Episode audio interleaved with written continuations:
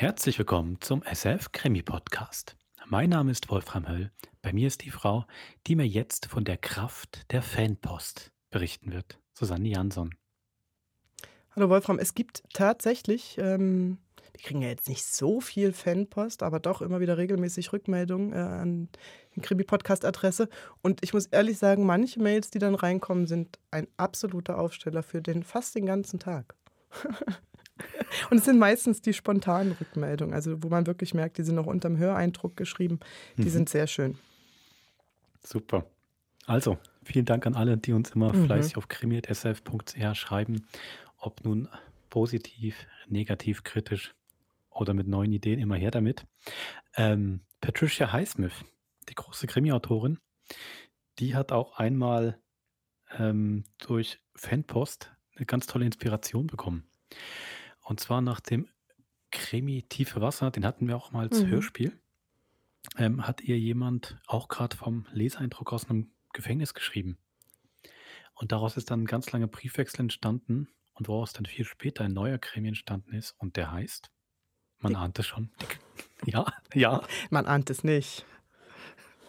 Die gläserne Zelle. Gut, alle Highsmith-Fans konnten es sich denken, genau. Das stimmt. Genau. Und jetzt haben wir schönerweise die Gläserne Zelle als zweiteiliges Hörspiel im Krimi-Podcast. Genau, ein 1964 erschienenes Buch von ihr und wie immer Liebe und in diesem Fall nicht Hass, sondern Mord und Totschlag liegen nah beieinander bei der Frau. Und genau, beginnt aber eben eigentlich da, wo viele anderen Krimis theoretisch aufhören mhm. würden, nämlich dass die, die Bösen ins Gefängnis kommen nur ist unser Protagonist eben eigentlich noch gar nicht böse, als er da reingerät. Nee, ist ein Justizirrtum, kann man wirklich sagen. Philipp Carter ist ja eigentlich ein unbescholtener Ingenieur, ein bisschen äh, ahnungslos mhm. kann er sich vielleicht, das kann er sich höchstens vorwerfen, aber er wird verurteilt. Ähm, es geht um eine baufällige Schule, Unterschlagung im Baugewerbe und ähm, da er Rechnung gegengezeichnet hat, wird er jetzt dafür verurteilt. Das ist ehrlich gesagt nun, finde ich, ein sehr interessantes Thema, was sich durchs ganze Hörspiel zieht und den ganzen Krimi, wann er handelt und wann er nicht handelt. Mhm.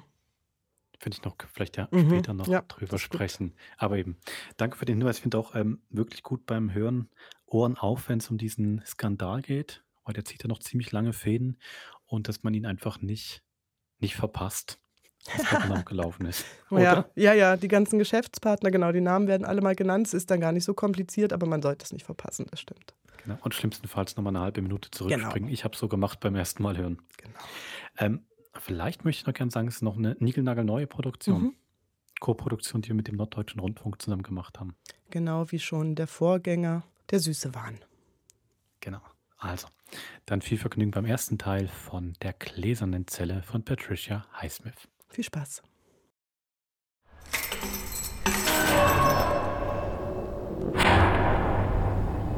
Es war Dienstagnachmittag, fünf nach halb vier.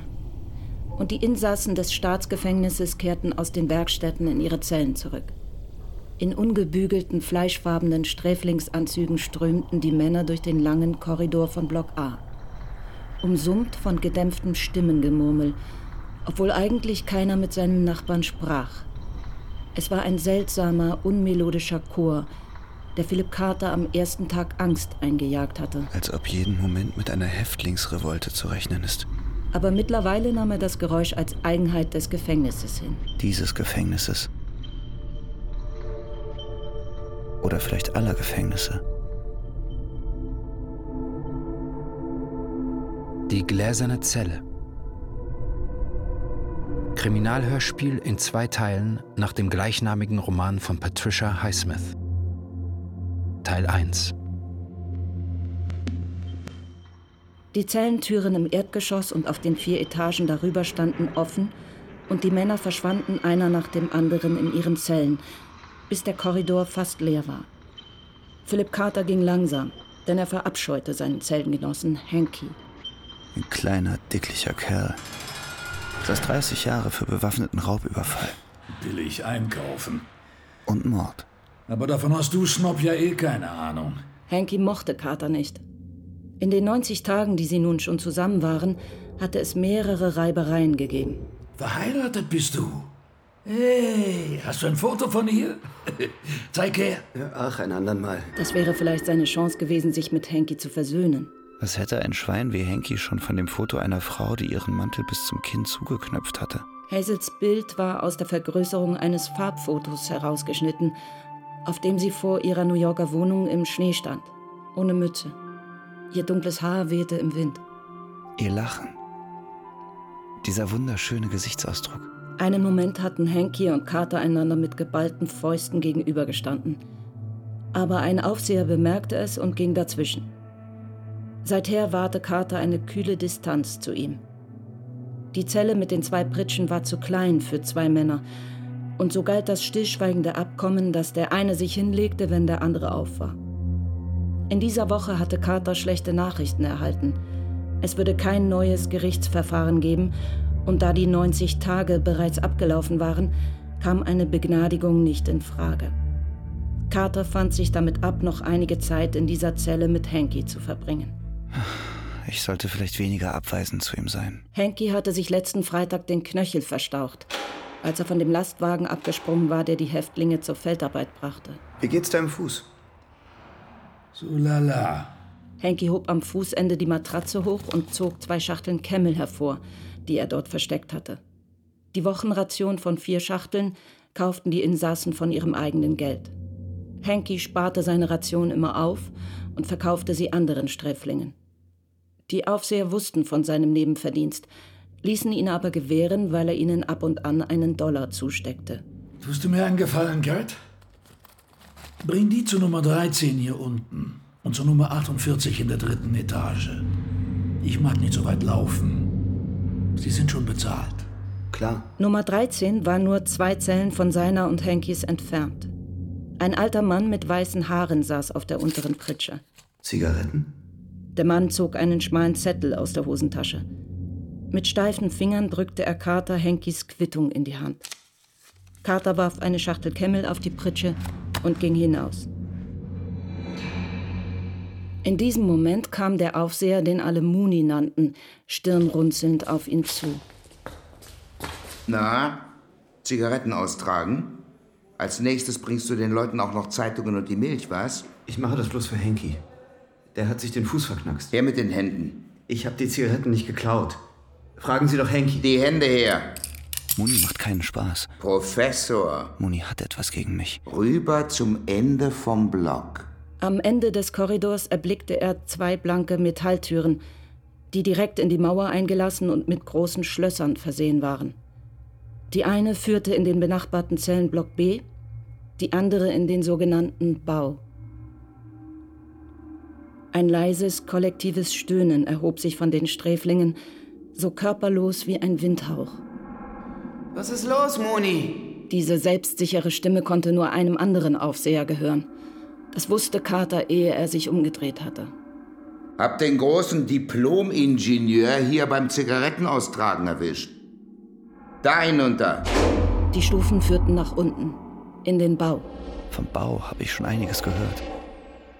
Das ist eine Folterkammer.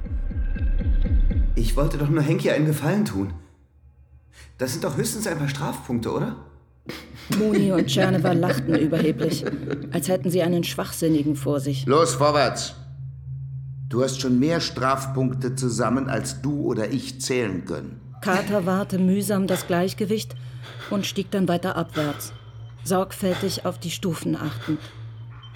Tatsächlich hatte er viele Strafpunkte, aber das lag vor allem daran, dass er noch nicht genau wusste, was man nun eigentlich durfte und was alles verboten war. Eine Liste von Vorschriften, anhand derer sich Übertretungen der Hausordnung vermeiden ließen, gab es nicht. Als Carter am Anfang einige der Männer gefragt hatte, womit man sich Strafpunkte einhandeln konnte, bekam er 30 oder 40 Möglichkeiten zu hören, bis einer resigniert lächelnd bemerkte, Da gibt's tausend Gründe. Damit die Schließer etwas zu tun kriegen. nun standen ihm 24 oder 48 Stunden Einzelhaft im Dunkeln bevor. Carter atmete tief durch und versuchte gelassen zu bleiben. Es wird schon nicht ewig dauern. Das Einzige, was ich vermissen werde, sind Hazels Briefe. Die Luft war ungewöhnlich feucht und stank nach abgestandenem Urin. Rechts und links konnte er jetzt kleine Zellentüren ausmachen. Dahinter liegen angeblich winzige Löcher, in denen man nicht aufrecht stehen kann. Demnach müsste dies noch einer der ursprünglichen Gefängnistrakte sein. Den Gummischlauch? Nein, etwas Härteres. Halt! Da hinein. Sie standen vor einer türlosen Zelle, deren Eingangsöffnung sehr hoch war. Als Carter eintrat, hörte er aus einer Nachbarzelle ein Schnaufen. Also ist mindestens noch ein Mensch hier unten. Dann bemerkte er zwei Ketten, die von der Decke herabhingen und in Schlaufen endeten. Hände her. Carter hielt ihm die Hände hin. Hey, Johnny, holst du mal einen Hocker? Klar. Los, hinauf. Carter kletterte hinauf, Mooney hinterher. Noch ehe es ihm befohlen wurde, hob Carter die Hände hoch. Die Lederschlaufen waren innen mit Gummi bezogen und hatten Schnallenverschlüsse. Daumen. Gehorsam drehte Carter die Daumen nach oben und erst da wurde ihm klar, was der Aufseher vorhatte. Moni legte die Schlaufen um die unteren Daumenknochen. Dann zog er sie straff und stieg hinunter. Hocker wegstoßen. Carters Hände waren so hoch oben aufgehängt, dass er bereits auf Zehenspitzen stand und nicht den Schemel wegstoßen konnte. Carter baumelte. Der erste stechende Schmerz ging ihm durch Mark und Bein. Das Blut schoss ihm in die Daumenenden. Dann trat ihn einer der beiden gegen den Oberschenkel. Carter pendelte und begann sich zu drehen. Als nächstes traf ihn ein Stoß ins Kreuz. Er hielt den Atem an. Der Schweiß rann ihm die Schläfen hinab. Seine Ohren dröhnten. Wie viel Zeit ist wohl schon verstrichen? Drei Minuten? Eine Viertelstunde? Carter glaubte, er müsse gleich laut aufschreien. Nicht schreien. Darauf warten die Schließer ja nur. Seine Rückenmuskulatur begann zu zittern. Das Luftholen fiel ihm schwer. Er hatte kurz das Gefühl zu ertrinken, als triebe er durchs Wasser statt durch die Luft. Dann übertönte sein Ohrensausen die Stimmen der Aufseher. Etwas klatschte ihm in den Rücken. Wasser rauschte vor ihm über den Steinboden. Ein Eimer kullerte davon. Alles geschah wie in Zeitlupe. Esel. Esel.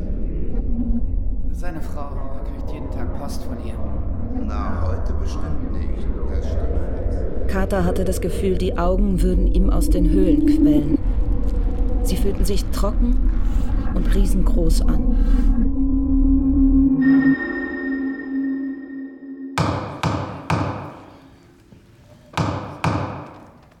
Ich bin nicht tot. Palmer. Ich lebe noch. Wallace Palmer. Wallace Palmer ist tot. Aus dem zweiten Stock vom Gerüst gefallen und neben einem Betonmischer aufgeschlagen. Nun, dann sagen Sie uns doch bitte, was er mit dem Geld gemacht hat. Palmer. Der könnte reden, wenn er nicht tot wäre. Kommen Sie schon, Mr. Carter. Sie sind doch ein intelligenter Mann, Ingenieur und Akademiker. Ich habe mit Gabriel und Palmer über die Baustoffe gesprochen. Sie haben als Ingenieur am engsten mit Bauunternehmer Palmer zusammengearbeitet. Die Schulbehörde will Kosten sparen, hatte Palmer behauptet. Wenn ein Kunde schlechtes Material verlangt, sei das nicht unsere Sache. Eine einsturzgefährdete Schule, Mr. Carter. Verstößt ein Gebäude mit derartigen Mängeln nicht gegen Ihr Berufsethos? Ich wusste sehr wohl, dass wir billige Baustoffe verwendeten. Das sagte ich Palmer auch. Ein gebildeter New Yorker wie Sie. Man unterschreibt doch nichts, was man nicht vorher gelesen hat. Gelesen hatte ich ja alles. Quittungen, Rechnungen. Es war nicht meine Aufgabe, den genauen Preis für jeden Buchungsposten zu kennen. Der Unternehmer war Palmer. Die Preise auf den Quittungen hätten auch erhöht werden können, nachdem ich unterschrieben hatte. Aber wo ist das Geld, Mr. Carter? Wo sind die 250.000 Dollar geblieben? Wallace Palmer ist verantwortlich. Vielleicht haben auch noch ein paar andere Leute in der Baufirma Triumph Incorporated von der Viertelmillion Dollar etwas abbekommen. Gabriel zum Beispiel kann wohl kaum übersehen haben, was da vor sich ging. Mrs. Carter, Mein Mann und ich haben immer ein gemeinsames Konto gehabt. Hazel. Wir hatten nie Geheimnisse voreinander, wenn es um Geld ging. Geld ging. Mehrere Eimer Wasser ergossen sich über ihn. Zwei Männer kamen und holten ihn herunter. Carters Kopf schlug auf dem Steinboden auf. Er würgte, aber es kam nichts. Die Männer kamen mit einer Trage zurück. Stufe um Stufe trugen sie ihn hinauf. Es war ein weiter Weg durch Korridore, die Carter durch die halbgeschlossenen Lider kaum wahrnahm. Schließlich der Geruch nach Jod und Desinfektionsmittel. Sie brachten ihn in die Krankenstation. Wie lange hat er gehangen? Keine Ahnung, habe ich ihn vielleicht aufgehängt? Nicht? Wer denn dann? Keine Ahnung. Ein Pfleger wusch Carter das Gesicht ab und drückte ihm ein paar Tropfen auf die Zunge. Morphium. Geben wir ihm gleich 30 Milligramm. Sie rollten ihm den Ärmel hoch und gaben ihm eine Spritze. Der Schmerz verebbte rasch. Wie eine zurückweichende Flut. Wie ein versickerndes Meer.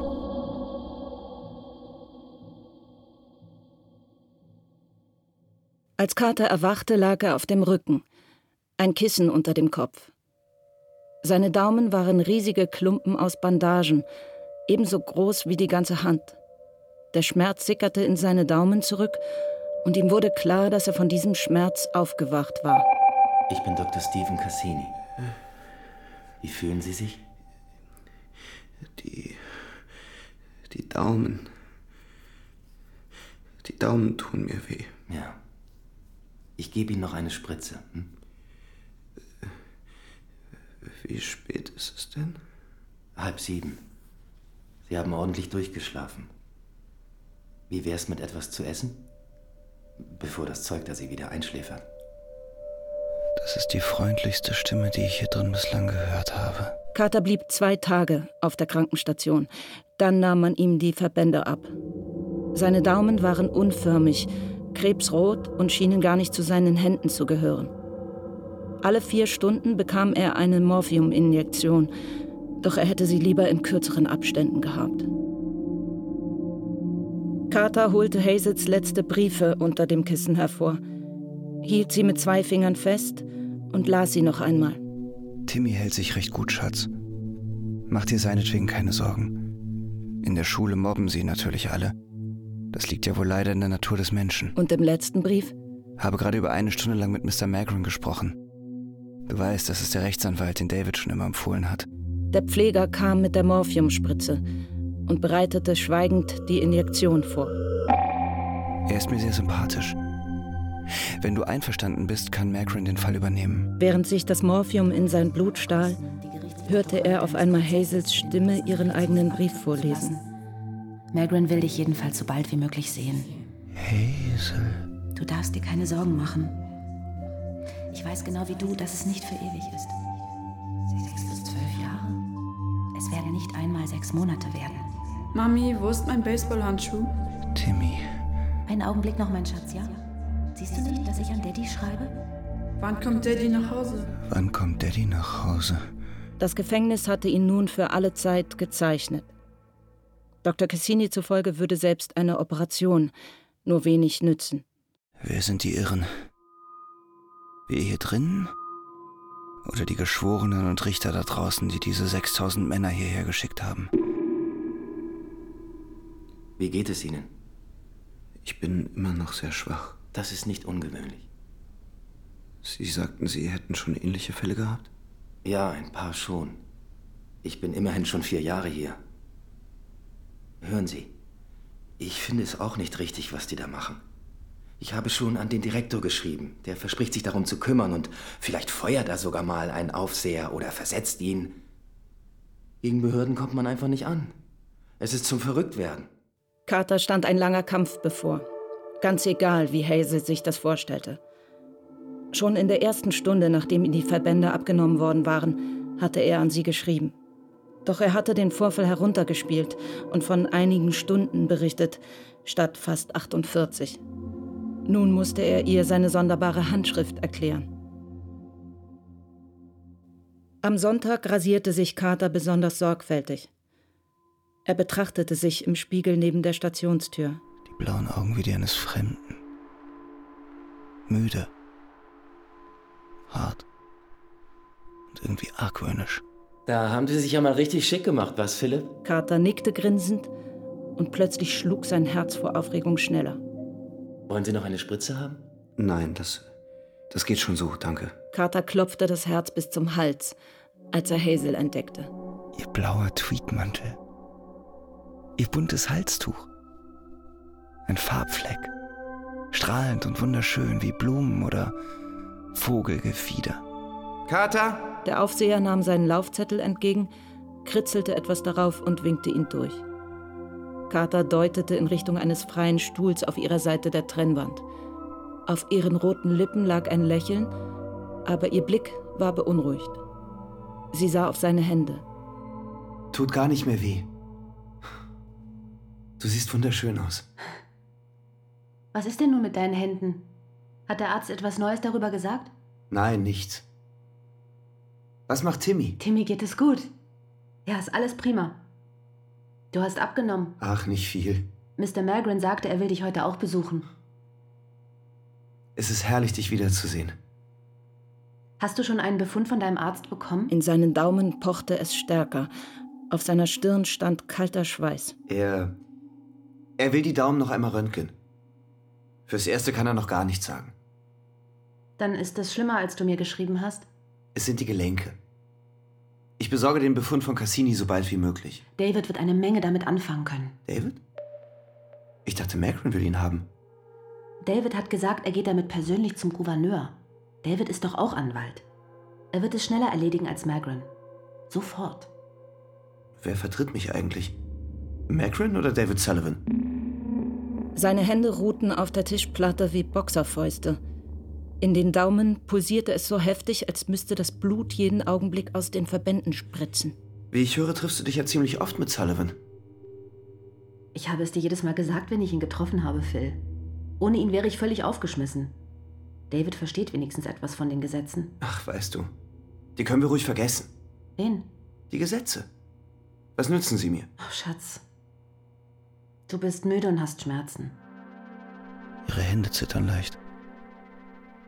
Zwischen ihren Augenbrauen steht eine nachdenkliche Furche. Ob Sullivan sie schon geküsst hat?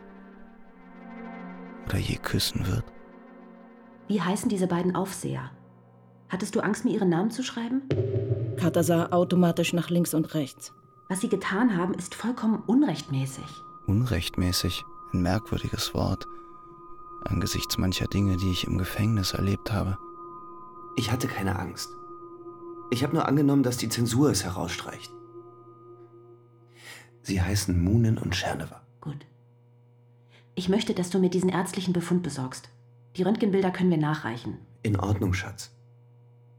Geht Sullivan heute Abend wie gewöhnlich mit dir essen? Wie gewöhnlich? Ihre Stirnfalte ist wieder da. Naja, ich meine, weil Sonntag ist. Gewöhnlich würde ich nicht sagen. Phil, ich erzähle dir immer, wenn ich ihn treffe und auch, worüber wir reden. Das stimmt. Das liegt an Garwell und den Sticheleien in seinem letzten Brief. Gregory Garwell war der Vizedirektor von Triumph Incorporated. Er hat bestimmt alles frei erfunden. Du erzählst mir nie, mit wem du hier redest oder was du zu essen bekommst. Wenn ich dein Leid nur irgendwie teilen könnte. Die Schmerzen in den Daumen machen mich ganz schwummrig. Er sprach jetzt, um einen klaren Kopf zu behalten. Ich möchte nicht, dass du allzu viel von hier weißt. Aber Schatz. Damit meine ich nicht, dass du mich nicht mehr besuchen sollst. Der Schweiß rinnt mir die Schläfen hinab. Die Zeit ist um. Ja. Bis nächsten Sonntag, Schatz. Sie warf ihm eine Kusshand zu, drehte sich um und ging hinaus. Wenn er die 20 Minuten mit Magrin durchstehen wollte, brauchte er unbedingt eine Spritze. Hazels Besuch hatte Carter eine schreckliche Wahrheit vor Augen geführt. Die vergangenen drei Monate war ich wie in einer Art Nebel, zurückgezogen in einem seelischen Schutzpanzer. Bei den anderen Häftlingen und bei Dr. Cassini kann ich diesen Panzer aufrechterhalten. Bei Hazel gegenüber bin ich eine Zeit lang ich selbst gewesen. Der Schmerz in meinen Daumen hat meine Selbstbeherrschung gekappt. Lawrence Magrin, guten Tag. Ein dicklicher Mann mit hochgezogenen Schultern. Sieht aus, als verbrecht er die meiste Zeit hinter einem Schreibtisch. Guten Tag.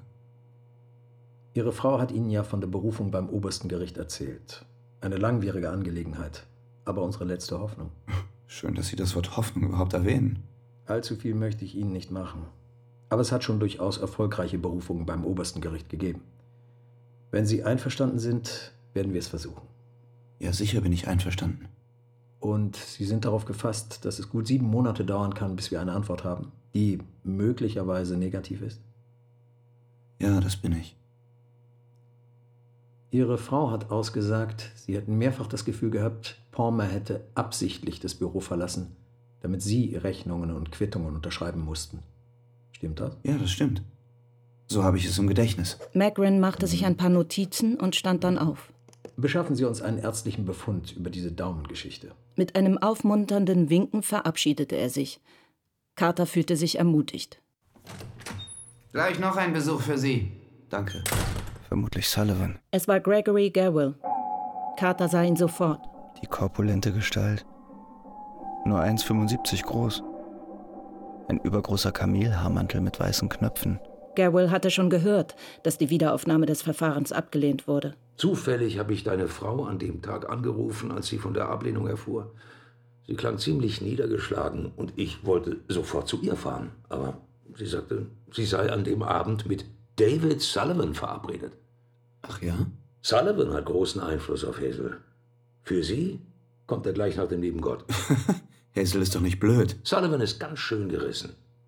Wusstest du, dass der Nachforschungen über mich anstellen lässt? Carter verspürte leise Gewissensbisse. Ich selbst habe Sullivan gegenüber angedeutet, dass Gabriel ebenso viel Schuld trägt wie Palmer. Sullivan weiß, was er tut. Er ist Anwalt, ich nicht. Du begreifst nicht, was ich dir sagen will. Sullivan versucht sich bei Hazel einzuschmeicheln. Und zwar verdammt erfolgreich. Er behauptet, er hätte irgendwelche Beweise gegen mich in der Hand, was die Geschichte mit Palmer angeht, meine ich. Da kann ich nur sagen, viel Glück, Mr. Sullivan. Woher willst du das wissen? Bis die Leute so reden. Ich bin kein Krimineller, aber am liebsten würde ich Sullivan in die Fresse hauen. Da muss einer schon tief sinken, dass er sich an die Frau eines Mannes heranmacht, der im Gefängnis sitzt. Alles erstunken und erlogen. Größtenteils zumindest. Dann hast du auch von meiner Frau eine ziemlich schlechte Meinung. Nicht doch. Ich sag dir nur, er bearbeitet deine Frau. Ich vertraue meiner Frau. Hazel sagt, die Daumen tun dir immer noch weh. Geben sie dir was dagegen? Ja, Morphium. Davon kann man leicht süchtig werden. Ich weiß, aber der behandelnde Arzt hier will mich bald auf etwas anderes umstellen. Reden wir von Erfreulicherem. Drexel wird dir, solange du hier im Knast sitzt, weiterhin dein Gehalt von 100 Dollar pro Woche zahlen. Rückwirkend und für die vorgesehene Dauer deines Vertrags. Alphonse Drexel, der Firmenchef von Triumph Incorporated. Während der Verhandlung hat er sich übertrieben neutral verhalten und auch auf konkrete Fragen kaum ein gutes Wort für mich eingelegt. Vielleicht hat er das Geld unterschlagen. Das ist aber nett von Mr. Drexel. Warum tut er das? Ich habe mir den Mund fusselig geredet und ihm das Gefühl vermittelt, dass er damals vor Gericht zu wenig getan hat.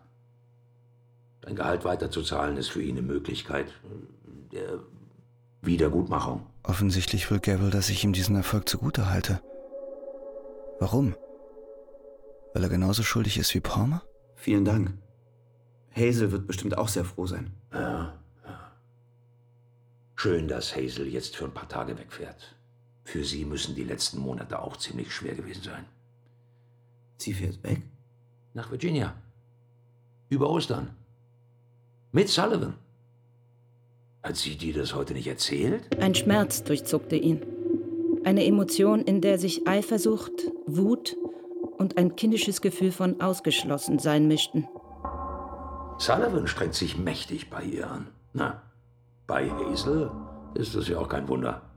Ich hab's ja auch mal bei ihr probiert, damals auf dieser Party, als ich so besoffen war. Hoffentlich warst du nicht allzu sauer auf mich, Phil. Carter musste sich jetzt zusammenreißen. Wie damals, als er Garwell von ihr wegreißen und ihm einen Faustschlag verpassen wollte. Sullivan ist bestimmt raffinierter als ich. Sullivan ist kultiviert und taktvoll. Seine Annäherungsversuche sicher auch. Er hat vieles an sich, was Hazel imponiert. Warum sollte sie in meiner Abwesenheit keine diskrete Affäre mit Sullivan haben? Vielleicht würde Hazel es mir nie erzählen, einfach weil sie mir nicht wehtun will. Obwohl sie ziemlich früh damit angefangen hat. Immerhin bin ich erst seit drei Monaten in Haft. So ist es wohl mit diesen Dingen. Entweder gleich oder gar nicht. Ihre Zeit war um. Beim nächsten Mal bringe ich dir eine Pfeile mit.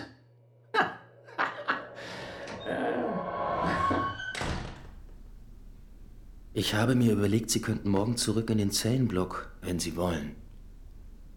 Ich weiß allerdings nicht, was für Arbeit man Ihnen dort geben könnte. Was will Cassini damit sagen? Dort unten kämen Sie auch viel schwerer an Morphium heran. Er drängt mir das Morphium förmlich auf. Vielleicht ist Cassini selbst morphiumsüchtig. Und ich soll genauso süchtig werden wie er. Aber Sie sagten doch, Sie könnten mir etwas anderes geben. Das wirkt aber weniger gut. Plötzlich ertönte das Scheppern der Fahrstuhltür. Es wurde laut nach Dr. Cassini gerufen. Carter sah Mooney und einen weiteren Aufseher mit einem blutenden, halb bewusstlosen Häftling im Korridor stehen. Mooney triefte vor Schweiß. Der andere Aufseher konnte sich nur mühsam auf den Beinen halten. Der Verletzte war ein junger Mann mit blonden Locken. Er hatte ein Messer in die Kehle bekommen, außerdem eine stark blutende Platzwunde am Kopf. Kleiner Aufstand in Block A, wie? Charlie war tot! Wer war's? Der ganze Haufen! Alle zusammen! Der gesamte Block! Nach einer kurzen Untersuchung des verletzten Häftlings behauptete Dr. Cassini, der Stich am Hals habe die Schlagader zum Glück verfehlt. Er blutet am Hals. Ja, aber das ist nichts Ernstes, darum kümmere ich mich morgen früh. Am Morgen war der Junge tot. Carter bemerkte es als erster. Unter der Decke war das Bett völlig durchtränkt von Blut, das die Gummimatte unter dem Laken nicht abfließen ließ. Der Anblick brachte Carter ziemlich durcheinander. Das Zurückschlagen der Bettdecke kam ihm vor wie die Enthüllung eines Verbrechens. Und das war es natürlich auch. Dr. Cassini tobte vor Wut. Schon wieder einer über den Jordan. Wozu sind eigentlich diese verdammten Schließer da, wenn sie so etwas nicht verhindern können? Und wie lässt es sich überhaupt verhindern, wenn ihr euch alle wie tollwütige Hunde benehmt? Carter hörte wie alle anderen reglos zu. Aber Dr. Cassinis gerechter Zorn war schnell verraucht. In seiner Brust wohnen mehrere Seelen. Mindestens zwei. Und dank all dem Morphium vielleicht bald noch mehr. Ist so einer zuverlässig genug, um Röntgenbilder zu beurteilen? Zuverlässig genug, um zu operieren? Der Tumult in Block A, die diversen Verletzten und der Mord an Tscherneva wurden in den nächsten Tagen auf der Krankenstation ausgiebig erörtert. Der Tumult hätte mit einem echten Aufstand eigentlich gar nichts zu tun gehabt. Häftlingsrevolten entstanden meist völlig spontan oder aus relativ nichtigen Anlässen, etwa wegen eines besonders miesen Essens in der Kantine. Der Mord an Tscherneva ist nichts als ein unbedeutender Zwischenfall, der mit jeder Erwähnung noch unbedeutender wird. In dem Monat nach Tschernevas Tod besuchte Magrin ihn noch zweimal. Der Anwalt berichtete, dass mehrere der Lieferanten, denen Triumph aus den Mitteln für den Schulbau Geld überwiesen hatte, gar nicht existierten. Palmer hatte diese Firmen samt Lieferungen erfunden, damit er die Schecks an diverse Postfächer adressieren konnte, die er unter falschem Namen eröffnet hatte. Glauben Sie, dass Garrel Geld von Palmer genommen hat? Möglich wäre es. Irgendwo muss das Geld ja geblieben sein. David Sullivan dagegen wirkte bei seinem Besuch auf Carter allzu überzeugt von Garwolds Mitwisserschaft. Ich bin oft bei Magrin und bereite zusammen mit ihm die Prozessakten zur Vorlage beim obersten Gerichtshof vor. Sullivan ist auf Gesellschaftsrecht spezialisiert und hat mit Strafsachen keine Erfahrung. Außerdem zahle ich ihm kein Honorar. Vielleicht hat Garrel doch recht. Und Sullivan ist nur daran gelegen, sich bei mir ins rechte Licht zu setzen, um jeden Ärger über seine Verabredungen mit Hazel im Keim zu ersticken. Carter injizierte sich seine Morphiumdosen inzwischen selbst.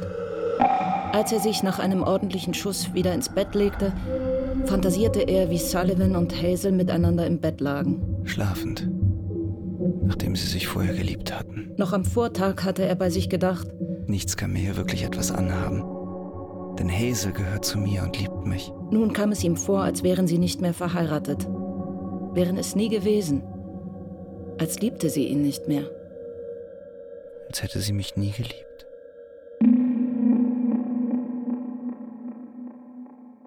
In der Nacht kam ihm ein Gedanke, der ihm einigen Kummer bereitete. Ich sollte Hazel vorschlagen, in eine größere Stadt umzuziehen, solange ich im Gefängnis bin. New York. Ich sehe an, dass auch sie schon daran gedacht hat. Nein, Phil, red keinen Unsinn. Was soll ich in New York? In New York wäre sie immerhin von David Sullivan weg. Ich habe dir doch in meinem letzten Brief geschrieben, dass ich vielleicht in Elsies Boutique mit einsteige. Gibt es überhaupt genügend Leute in Fremont mit gutem Geschmack, die als Kunden in Frage kommen? Was liegt dir bloß an diesem miesen Nest? Solange ich hier lebe? Schatz, ich will aber nicht, dass du weiter hier lebst. Keinen Monat mehr, nicht eine Woche länger. Ich will, dass du... Entschuldige bitte, Hazel. Also ich meine, nur weil du 20 Meilen von mir entfernt wohnst, komme ich hier kein bisschen schneller raus, Schatz. Ich will nicht mehr darüber reden, Phil. Ich habe genauso Sehnsucht nach dir wie du nach mir. Mehr bleibt uns ja nicht. Vorläufig jedenfalls. Der Sommer in den Südstaaten war lang und heiß. Im August waren die Zellenblocks die reinsten Glutöfen und es stank nach Pisse und nach dem Schweiß der Insassen. In seiner Freizeit lernte Carter Französisch. Hazel hatte ihm ein Französisch-Wörterbuch und seinen kompletten Verlain mitgebracht. Carter hatte in der Highschool und im College fünf oder sechs Jahre Französisch gehabt und lesen konnte er jetzt ohne Zweifel besser als damals. Nur mit dem Sprechen haperte es noch. Leider war niemand da, mit dem er üben konnte. Er hatte auch angefangen von Alex, mit dem er sich auf der Krankenstation angefreundet hatte, Judo und Karate zu lernen. Greif mal meinen Arm.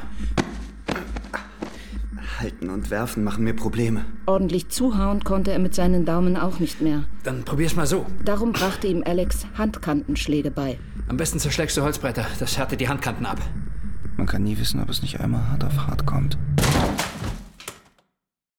Hazel fuhr mit David Sullivan nach New York. Bekannte von Sullivan hatten ihm ihr Apartment für den ganzen Monat überlassen.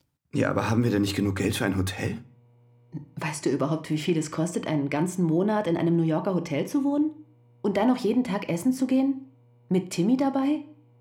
Ich mag David sehr gern, Schatz. Das stimmt. Aber ich schwöre dir, er ist für mich inzwischen so etwas wie. wie ein alter Schuh. Also ich glaube nicht, dass er sich dir gegenüber auch wie ein alter Schuh fühlt. Heißt das, du willst nicht, dass ich nach New York gehe? Mit David? Sag's nur. Du hast jedes Recht dazu. Nein.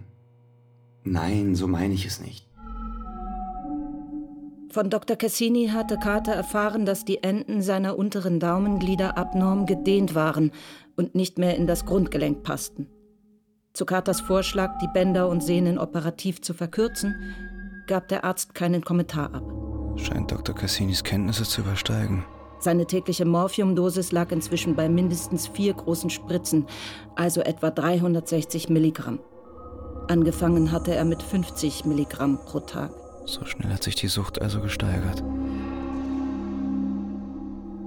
Hazel und Timmy waren drei Wochen und zwei Tage lang weg.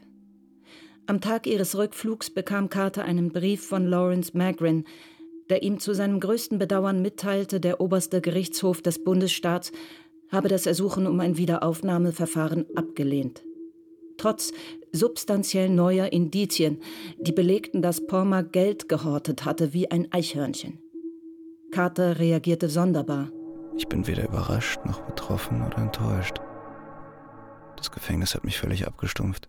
Als Hazel am Sonntag zu ihm kam, wusste sie es bereits. Carter sah es, so wie sie den Besuchsraum betrat. Ihr Lächeln wirkte gepresst, alles Strahlende war verschwunden. David ist auch da. Er möchte mit dir reden. Meine einzige Hoffnung sind nun Sullivans Ermittlungen. Sullivan verlor keine mitfühlenden Worte wegen der Entscheidung des obersten Gerichts. Natürlich kannst du erneut Revision beantragen. Magrin hat das bestimmt auch vor. Du darfst dich jetzt nicht geschlagen geben, Phil. Wir werden ihm einfach noch mehr neue Fakten vorlegen müssen. Carters Gefühle waren ebenso zwiespältig wie seine Gedanken. Es kommt mir so vor, als wäre mein Fall für Sullivan eine Art Hobby. Gerbo war mindestens zweimal zusammen mit Palmer in New York. Sie haben sehr darauf geachtet, nicht im selben Hotel abzusteigen. Ja, sie sind nicht einmal mit demselben Flug gekommen. Unter anderem deshalb war ich jetzt in New York, um bei 10 bis 20 Hotels Erkundigungen anzustellen. Unter anderem deshalb. All das dauert seine Zeit. Ich weiß schon, es ist kein Vergnügen für dich hier zu sitzen in diesem antiquierten. Na, der Kasten gehörte schon um 1900 abgerissen. Ja, oder gar nicht erst gebaut. Ja, das klingt schon besser. Sag mal, wie glaubst du eigentlich, steht Hazel das alles überhaupt durch? Ich meine, du verbringst ja so viel mehr Zeit mit ihr als ich. Sullivans Miene wurde plötzlich ernst. Ich glaube, es war eine gute Idee, sich an dieser Boutique zu beteiligen. So hat sie etwas zu tun. Sie mag dich sehr gern. Sagt sie. Phil, wenn ich irgendwelche niedrigen Absichten in Bezug auf deine Frau hätte, warum sollte ich dich dann hier im Gefängnis besuchen? Glaubst du etwa, ich oder irgendjemand sonst könnte so scheinheilig sein? Genau das hat Gabriel gesagt. Dass Sullivan so scheinheilig ist. Hazel ist sicherlich die treueste Frau, die ich kenne. Weil er es bei ihr probiert hatte? Und liebst du sie? Zu dieser Frage besteht keinerlei Veranlassung. Nein, vielleicht nicht. Aber ich frage dich trotzdem. Ich glaube nicht, dass das jetzt wichtig ist. Im Gegenteil. Das ist außerordentlich wichtig. Na gut. Wenn du es unbedingt wissen willst, ja. Ich liebe sie. Und daran lässt sich gar nichts ändern. Jedenfalls will ich nichts daran ändern.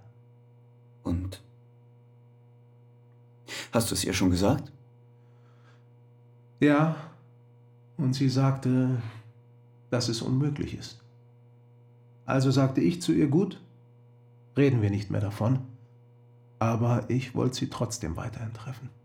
Klar. Gar nichts ist mir klar.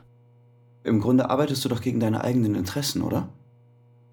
Ich meine, wenn du einerseits Hazel liebst und andererseits mich hier rausholen willst. Weil mir Hazel wirklich etwas bedeutet, helfe ich ihr natürlich dabei, das wieder zu bekommen, was sie haben will.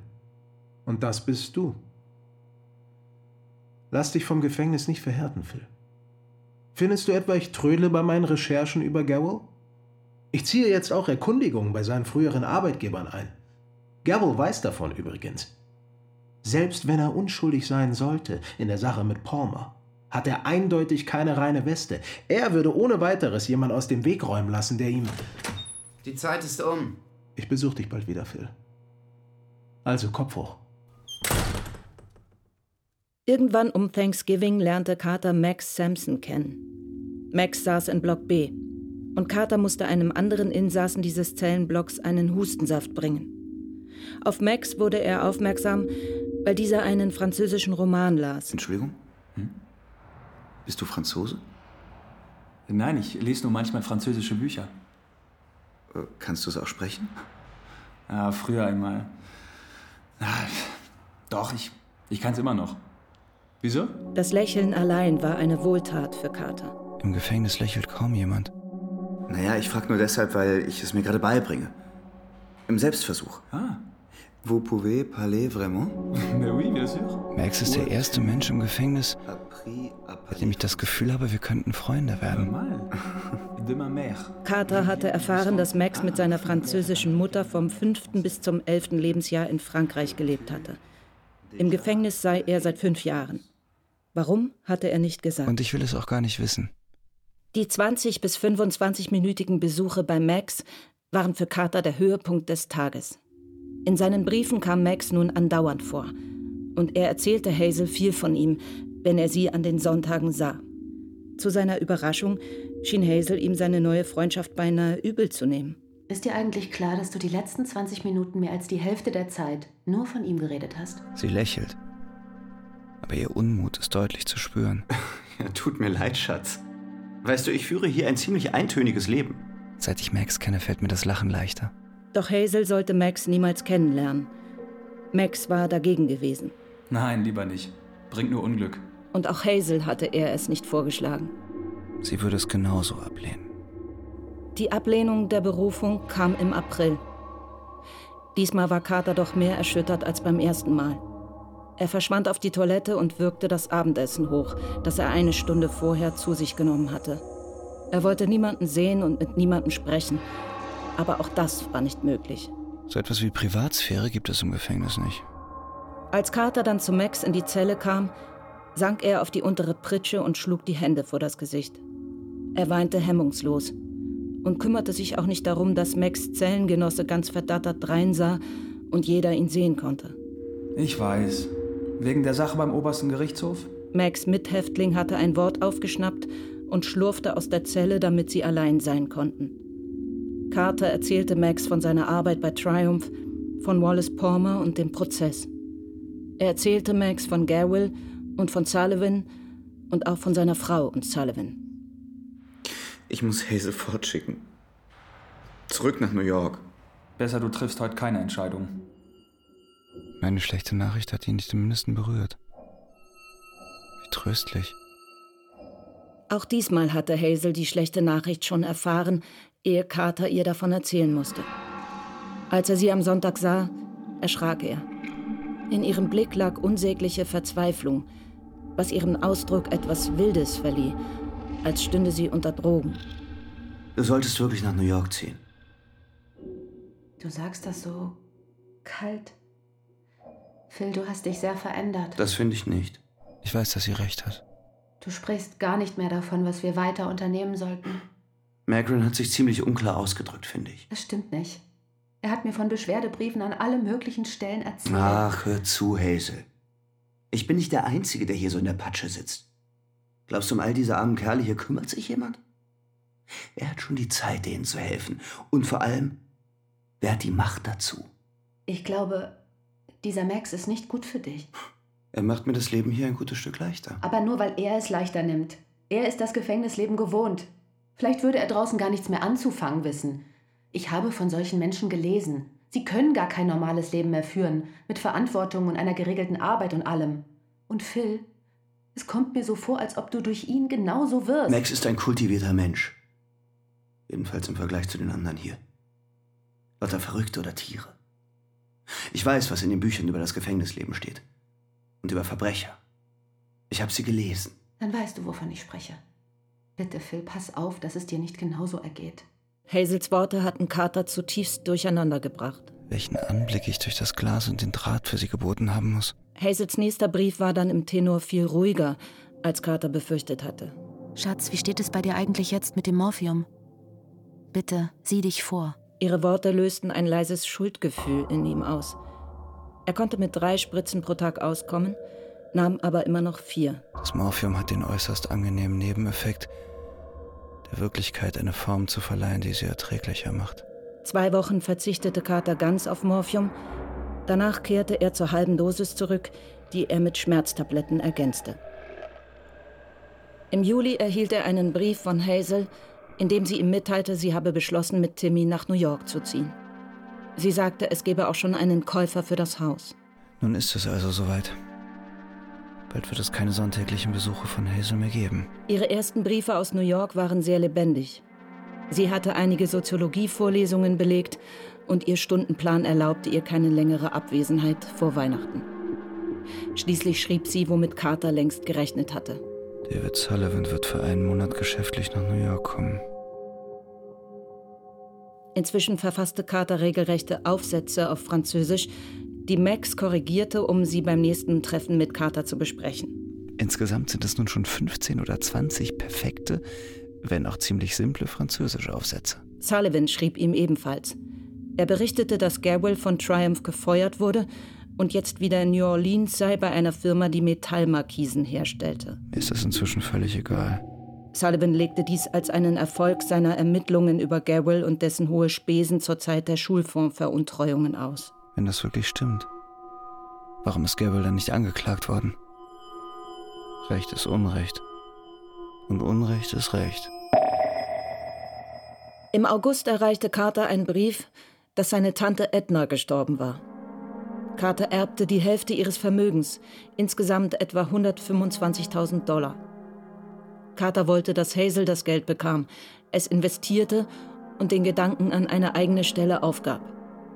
Doch das änderte nichts an Hazels Vorhaben, Soziologie zu studieren. Im September würde sie am Adelphi College in Long Island anfangen.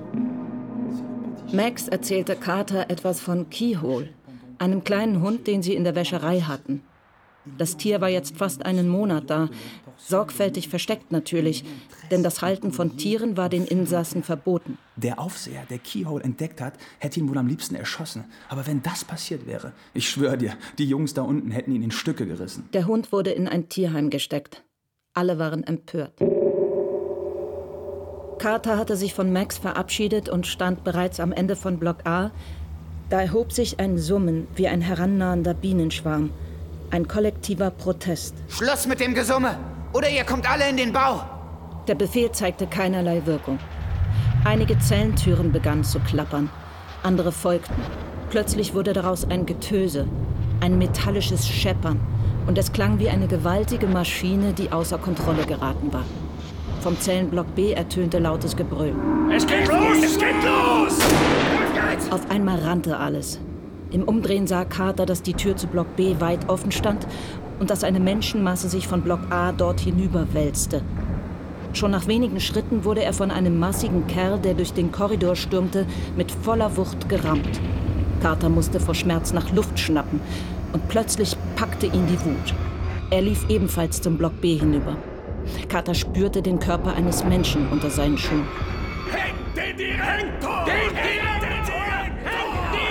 Immer mehr Stimmen skandierten den Ruf. Carter suchte nach Max. Wo ist Max? Wer? Max! Das ist seine Zelle! Keiner verzog eine Miene. Von den Häftlingen in der Zelle kannte er keinen. Plötzlich ließ der Andrang um Carter nach. Die Menge verlief sich allmählich zu Block C hin. Hau ab, Mann! Ich will gar nicht zu euch! Weiß denn keiner, wo Max ist? Los, hauen wir ab von hier! Abrupt knallte die Tür auf und sie stürzten gemeinsam auf den Korridor hinaus. Acht, vielleicht sogar zehn Mann. Max lag ganz hinten in der Zelle auf dem Fußboden. Als Carter ihn umdrehte und sein Gesicht sah, wusste er sofort, dass er tot war. Voller Blut und von Schlägen komplett entstellt. Carter verkrampfte sich, holte ein paar Mal hektisch und tief Luft, dann stürmte er hinaus. Er rannte in Richtung Block C, den zehn Männern hinterher. Einer von denen ist der Täter. Oder alle zusammen. Einer der Männer, ein langer Kerl, streckte halb im Scherz den Arm aus und wollte Carter zurückstoßen. Carter setzte zu einem Fußtritt an, der den Mann in den Magen traf, sodass er zurücktaumelte und gegen die Wand krachte. Er ging zu Boden. Carter sprang ihn an. Er trat ihm ins Gesicht, auf die Brust, trampelte auf ihm herum. Lautes Gebrüll feuerte ihn an. Carter packte den Mann mit beiden Händen am Kragen und knallte seinen Kopf auf den Steinboden, bis ihn selbst ein seitlicher Faustschlag auf die Schläfe traf. Als er wieder zu sich kam, lag Carter in einem ihm vertrauten Bett. Die Krankenstation war verwüstet worden und Dr. Cassini sah aus wie ein verschrecktes Kaninchen. Carter versuchte sich aufzurichten, aber sein Arm gab unter ihm nach. Er stand merkwürdig schief ab und Carter wurde klar, dass er gebrochen war. Der Häftling im gegenüberliegenden Bett starrte ihn an. Bist du nicht der, der Whitey umgelegt hat? Carter schwieg. Er erinnerte sich vage, dass er jemanden Tritte versetzt hatte, aber er hatte keine Ahnung mehr, wie der Mann aussah. Jedes Mal, wenn hier einer durch die Tür kommt, denke ich, das ist der nächste Überfall. Dr. Cassini drückte an Carters Arm herum. Meine Güte, was glauben die denn, wie viel Stoff wir hier haben? Viermal haben sie mir den Giftschrank geplündert. Haben Sie noch irgendwo Morphium? Ich habe noch einen Privatvorrat. Für Notfälle wie diesen. Wir stehen das schon durch, Philipp, alter Junge. Cassini erzählte, es habe sechs Tote gegeben, vielleicht auch mehr. Sogar auf dem Korridor der Krankenstation lagen Verletzte. Die Aufständischen hatten in Block C sechs Aufseher als Geiseln genommen. Die sind doch alle verrückt. Total verrückt. Ich dachte, sie hätten wegen dieses Köters in der Wäscherei Krach geschlagen, aber die meisten der Kerle, die wir hier verpflastern, haben von dem Hund noch nicht einmal gehört. Die Direktion hat bestimmt schon die Nationalgarde gerufen. Und dann wird es hier ordentlich knallen. Carter ließ das kalt. Es wäre mir auch völlig egal, wenn die Nationalgarde direkt in die Station kommt und mich niederschießt. Alles war unwichtig geworden, ging ihn nichts mehr an. Gegen 8 Uhr abends waren Schüsse zu hören. Und bald danach sprach es sich herum, dass Block A wieder in der Hand der Nationalgarde und des Aufseherpersonals sei. Carter dachte die ganze Nacht an Max. Gelassen, aber verbittert. Wenigstens hatte er einen der Männer dafür getötet. Wahrscheinlich nicht den, der Max umgebracht hat. Aber immerhin einen der Bande. Und die waren ohnehin alle gleich. Geschieht ihm recht. Die Revolte war für Carter nur ein Zwischenfall in seinem einförmig dahinfließenden Dasein, das ihm ohnehin wie eine ständige Revolte vorkam. Ein Leben in Auflehnung und Hass. Er versuchte Hazel das in einem Brief zu erklären, doch sie antwortete ihm, seine Gedankengänge seien schrecklich negativ geworden. Er gestehe der menschlichen Natur und auch den Absichten des Justizsystems gar keine guten Seiten mehr zu. Und er sei auf dem besten Weg, ein depressiver Menschenfeind zu werden, wenn er sich nicht einen Ruck gäbe. Leute wie Max Sampson mussten sterben. Und der schlimmste Redelsführer der Revolte hat bekommen, was er wollte. Die Gefängnisverwaltung sonst noch mehr Ärger befürchtet. Eine Zelle nur für sich. Die Schmerzen in Carters Daumen hatten nachgelassen. Im sechsten Jahr seiner Strafe kam er elf Monate lang ohne die Spritzen aus. Außerhalb des Gefängnisses wird sich Morphium nicht mehr so leicht auftreiben lassen. Und ich will Hazel sagen können, dass ich ganz ohne auskomme. Die Lohnfortzahlung von wöchentlich 100 Dollar hatte Drexel schon nach zehn Monaten eingestellt, als Carters Arbeitsvertrag mit Triumph auslief. Immerhin hatte Drexel ihm das bestmögliche Empfehlungsschreiben versprochen. Im Dezember sollte er entlassen werden, Wegen guter Führung bei der Mitarbeit auf der Krankenstation wurden mehr als drei Jahre seiner zehnjährigen Strafe zur Bewährung ausgesetzt. Dr. Cassini hatte einen äußerst lobenden Bericht über Carter geschrieben. Das nächste Weihnachten würde Carter also zu Hause verbringen. Und im Gegensatz zu vielen Ex-Sträflingen, die von Null wieder anfangen mussten, würde er eine Frau, einen Sohn, ein Zuhause und Geld haben. Schon am 1. Dezember würde er bei Hazel in der New Yorker Wohnung sein. Ein freier Mann. Obwohl ich im Gefängnis einen Mann getötet habe. In den ersten Monaten nach dem Aufstand hatte Carter sich oft vorgestellt, wie sich ihm ein anderer Häftling in den Weg stellte. Wie man hört, bist du der Kerl, der White Tea umgelegt hat. Um ihn dann auszupusten, wie Dr. Cassini gerne sagte. Aber das ist nie passiert.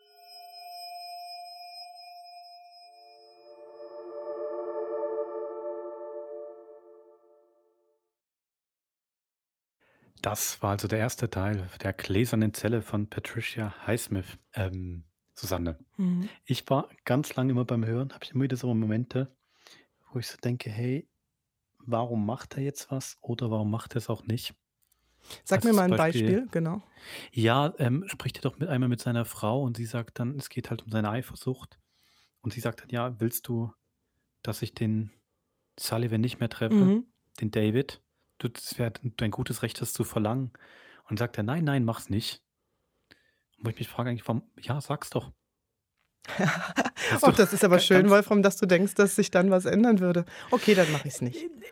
ich weiß nicht, ob sich, ich weiß nicht, Mhm. ob sich was ändern würde, aber ähm, ich finde, er, er schlittert, er lässt dann trotzdem, klar kann er nicht direkt von innen Einfluss nehmen, Mhm. aber so ein gewisses,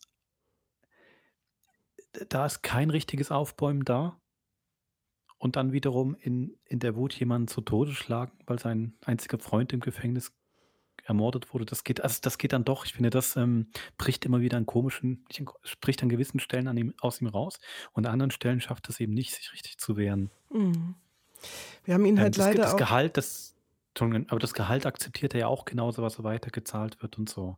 Also irgendwie merkt er wahrscheinlich doch, dass ihm mitgespielt wird, aber an vielen Stellen guckt er dann doch weg. Das ist wahrscheinlich dadurch, dass wir ihn vorher nicht kennengelernt haben, vor dieser Extremsituation Gefängnis, kannst du dir quasi keinen Philipp Carter zeichnen, ohne ihn irgendwie immer wieder an dir selber zu überprüfen. Gell? Was wäre für Mhm. mich jetzt das Schlimmste? Wie würde ich reagieren? Und ähm, offensichtlich würdest du im Gefängnis anders reagieren, Wolfram, als er. Nein, aber weißt du ein bisschen, was ich meine? Es ging mir auch so. Ich habe ähm, nicht ähm, so eine greifbare Charakterzeichnung von ihm vor Augen. Deswegen berührt Aber er jetzt, so ihn. wie Hm? Das stimmt, aber so wie du es sagst, kann man es auch wieder als eine Stärke sagen. Wenn ich quasi ständig am Abgleichen bin, wie würde ich da jetzt handeln im Gefängnis? Ich meine, auf eine Art war ich dann doch sehr aktiv beim Zuhören dadurch. Das stimmt, das stimmt. Hey, ich habe das auch, ich finde diese, ähm, dieses Thema der, der Partnerschaft, äh, diese Trennung, Mhm. das kommt ja so oft, also das ist ja immer Thema, sobald ein Gefängnis in einem Film oder im Buch äh, eine Mhm. Rolle spielt oder Liebschaften, die erst aus dem Gefängnis heraus entstehen. Aber jetzt hast du so eine bestehende Beziehung. Gibt es denn einen Weg, da was aufrecht zu erhalten, wirklich über sechs Jahre, die er dann da drin sitzt? Ich, das ist das, wo ich mich frage, wo sind denn weichen Punkte? Wo müsste man großzügig sein? Wo lässt man los? Also mich hat das auch sehr beschäftigt. Ähm, Mhm. Ich habe ja eh, ich greife jetzt ein bisschen vorweg, aber ich habe eh meine Freude eigentlich eher an Hazel gefunden. Nicht in der Art, wie sie gezeichnet wird, sondern das, was ich eigentlich zwischen den Szenen und zwischen den Zeilen lebe. Weißt du, dieser Wunsch, ähm, ein Studium anzufangen, diese ähm, sehr treue Hinwendung ihm gegenüber, obwohl sie ja ganz genau merkt, nicht nur wie er sich verändert, sondern wie sich auch sein Blick auf, auf sie verändert, was er eigentlich von ihr will. Die haben ja keine richtigen, realen Pärchenauseinandersetzungen. Ne? Diese Eifersucht ist ja auch viel zu groß eigentlich. Ähm, die entspringt ja wie aus einem Roman. Weißt du ein bisschen, was ich meine? Also ich schaue, Total. höre ihr ähm, und ihrem Verhalten ganz gerne zu. Was ich leider Das nicht ich, mehr. Hm, sag du bitte. Ja, es ist nur sehr interessant, weil sie eigentlich so sehr spärlich vorkommt. Ja. Dass das wenig dann doch reicht, ähm, dass man sich so mit ihr auseinandersetzt. Ja, ich gutiere auch dieses Schatz nicht mehr. Also dieses, also was ich sonst in anderen äh, Hörspielen gerne als so einen Marker für eine bestimmte Zeit genommen habe oder für ein, ähm, Mhm. auch äh, für was Amerikanisches, ähm, das ist mir hier, oh, das ist so ein einfacher Stempel, der zu Unrecht Mhm. oft draufgesetzt wird, ja. Aber interessant natürlich eh, ne? Ähm, Also, dass sie so zusammenbleiben müssen, hat ja wahrscheinlich eh auch stark mit der Zeit zu tun, wo eine Scheidung noch mal was ganz anderes bedeutet hätte als heute.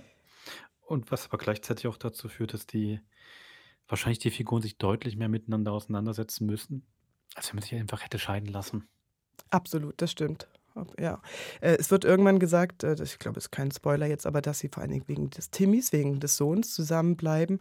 Ähm, wobei ich aber auch finde, das Kind wird halt auch von Highsmith immer nur zitiert, wenn es gerade gebraucht wird, ähm, um irgendwie deutlich zu machen, es geht da um die glückliche Dreikopffamilie. Aber ansonsten erlebt man aus dem Alltag oder ein wirkliches Einwirken mhm. oder eine wirkliche Zuwendung zu dem Kind äh, nicht so viel. Genau.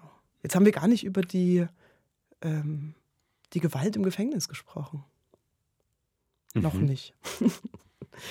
also man hat ja das Gefühl, gell, es ist ja sehr gerafft hier. Also seine Jahre sind ja, ja sehr schnell zusammengefasst und es gibt extreme ähm, äh, Positionen, die in, in, ein paar Sekunden bis Minuten abgehandelt werden. Ne? Äh, ob das mhm. ist die Entwicklung der Morphiumsucht, ist diese schreckliche Folterszene am, am Anfang, die ja der Daumen alles Übels wird. Mhm. Dann lernt er Kampfsport, dann lernt er Französisch.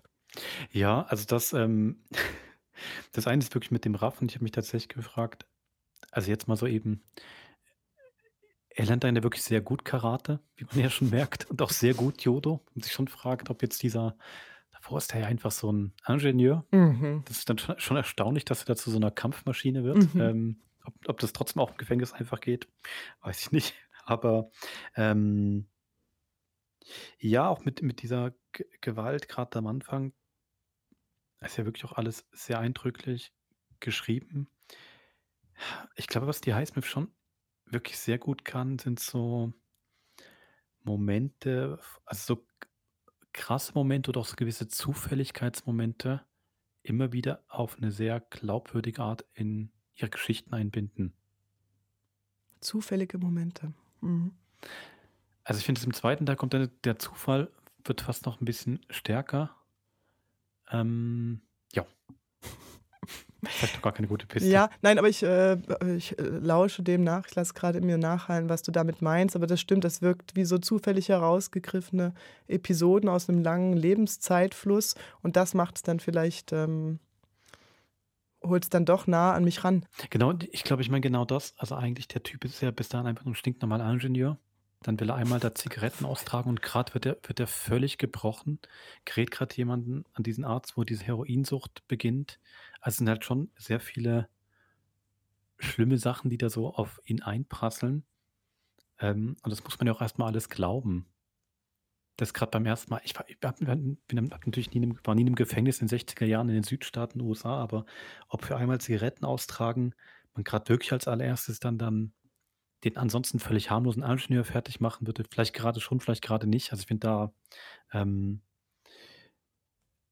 verlangt sie schon noch immer viel, viel mitgehen. Ja. Genau, also ich habe mir ähm, zu Weihnachten ein, ein Buch gekauft, wo Patricia Highsmith über das Krimi-Schreiben schreibt. Suspense. Suspense, mhm. genau, wie man mhm. Suspense herstellt. Und vielleicht schaffe ich es ja bis zur nächsten Folge, das mal fertig zu lesen, habe dann noch mehr zu berichten. Und dann dröselst du es auf, ja. Dröselst auf. Das ist schon ein Thema, was mich bei ihr doch sehr beschäftigt. Ja, obwohl er natürlich an einer Stelle sagt, ne, er hat wahrscheinlich in der Zeit, in der er im Gefängnis ist, schon tausend Regeln gebrochen. Also ist jetzt wirklich die Frage, äh, picken die mhm. Werte ihn sich jetzt, gerade weil er so ein schwaches und äh, noch grünes Opfer ist, raus, mhm. ähm, oder zeigen Sie ihm jetzt, bringen Sie ihm quasi mal die Härte des Alltags bei, damit er in Zukunft ähm, lebensfähiger ist im Gefängnis. Mhm. Du, wie ging es dir denn? naja, aber naja, natürlich, aber er entwickelt ja eine Härte dafür, ne? Er kann das ja. Ja, ja. Aber ob das jetzt so pädagogisch, Nein, hey, pädagogischen Gründen geschieht Natürlich, natürlich. Und ich meine, das ist, äh, das war meine Anfangsfrage eigentlich auch oder der Ausgangspunkt hm. von wegen diese ähm, nur schlaglichtartigen ähm, ähm, Herauspicken von Szenen aus diesen mhm. langen Gefängnisjahren. Man hat ja trotzdem das Gefühl, dieser rechtslose Raum des Gefängnisses, den kennt man einfach auch schon ähm, als Folie aus ganz vielen anderen mhm. äh, Filmen und Büchern. Ne? Mhm.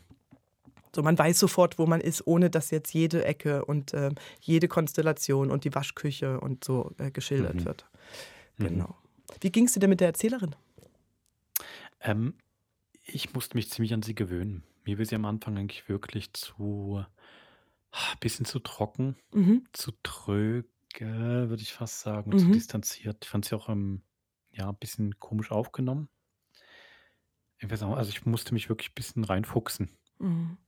Ja, ich weiß, was du meinst. Ich finde, sie hat halt so einen sehr schwierigen Stand, weil eigentlich ist sie ähm, für uns der, also sie ver- erzählt uns die ganze Welt und Philipp und diese Aufteilung in seine innere Stimme und Passagen, die sie hat, das ist ja wie auch schon beim süßen Wahn war das auch so. Ähm, das könnte man manchmal sagen, ist auch fast eine zufällige Zuteilung. Das gebe ich jetzt der inneren Stimme ähm, Mhm. ähm, von Philipp oder das erzählt sie. Also die beiden sind so eng miteinander verkettet, dass ich manchmal das Gefühl habe, sie führt mich fast ein bisschen aufs, Glätt, äh, äh, aufs Glatteis. Ne? Also sie hat diese distanzierte Haltung und behauptet damit so eine äh, Objektivität, aber eigentlich manipuliert sie mich doch ein bisschen zu seinen Gunsten. Und deswegen könnte Stimmt. dieses, du Mhm. nennst es tröge, aber deswegen könnte das auch eine sehr geschickte Masche sein. Ja, das ist ein guter Punkt. Ich glaube, ich werde mal beim, jetzt beim zweiten Teil noch mal mehr drauf hören, Mhm. ob sie das, eben ob das eigentlich eine sehr geschickte Masche ist, mit der ihr manipuliert wird. Wie, glaube ich, ja eh schon recht viele Figuren in diesem Hörspiel eigentlich auf sehr geschickte Art und Weise manipulieren. So. Ja, sehr. Da sind gleich meine Augenbrauen hochgegangen. Ja, ja, ja. Der Arzt, gell, ist auch, der benutzt ihn so für. Ganz ambivalente Ja, Figur, genau. wirklich. Wahnsinn. Ja. Gut, dann würde ich doch sagen, hören wir uns in einer Woche wieder zum zweiten Teil von der gläsernen Zelle. Wer jetzt noch trotzdem sofort noch mehr Highsmith haben möchte, der süße Wahn steht immer noch bei uns im Podcast, noch bis April und ich werde das gerne auch in den Shownotes verlinken. Sehr schön. Dann In diesem Sinne, Suspense. bis zum nächsten Mod. Macht's gut.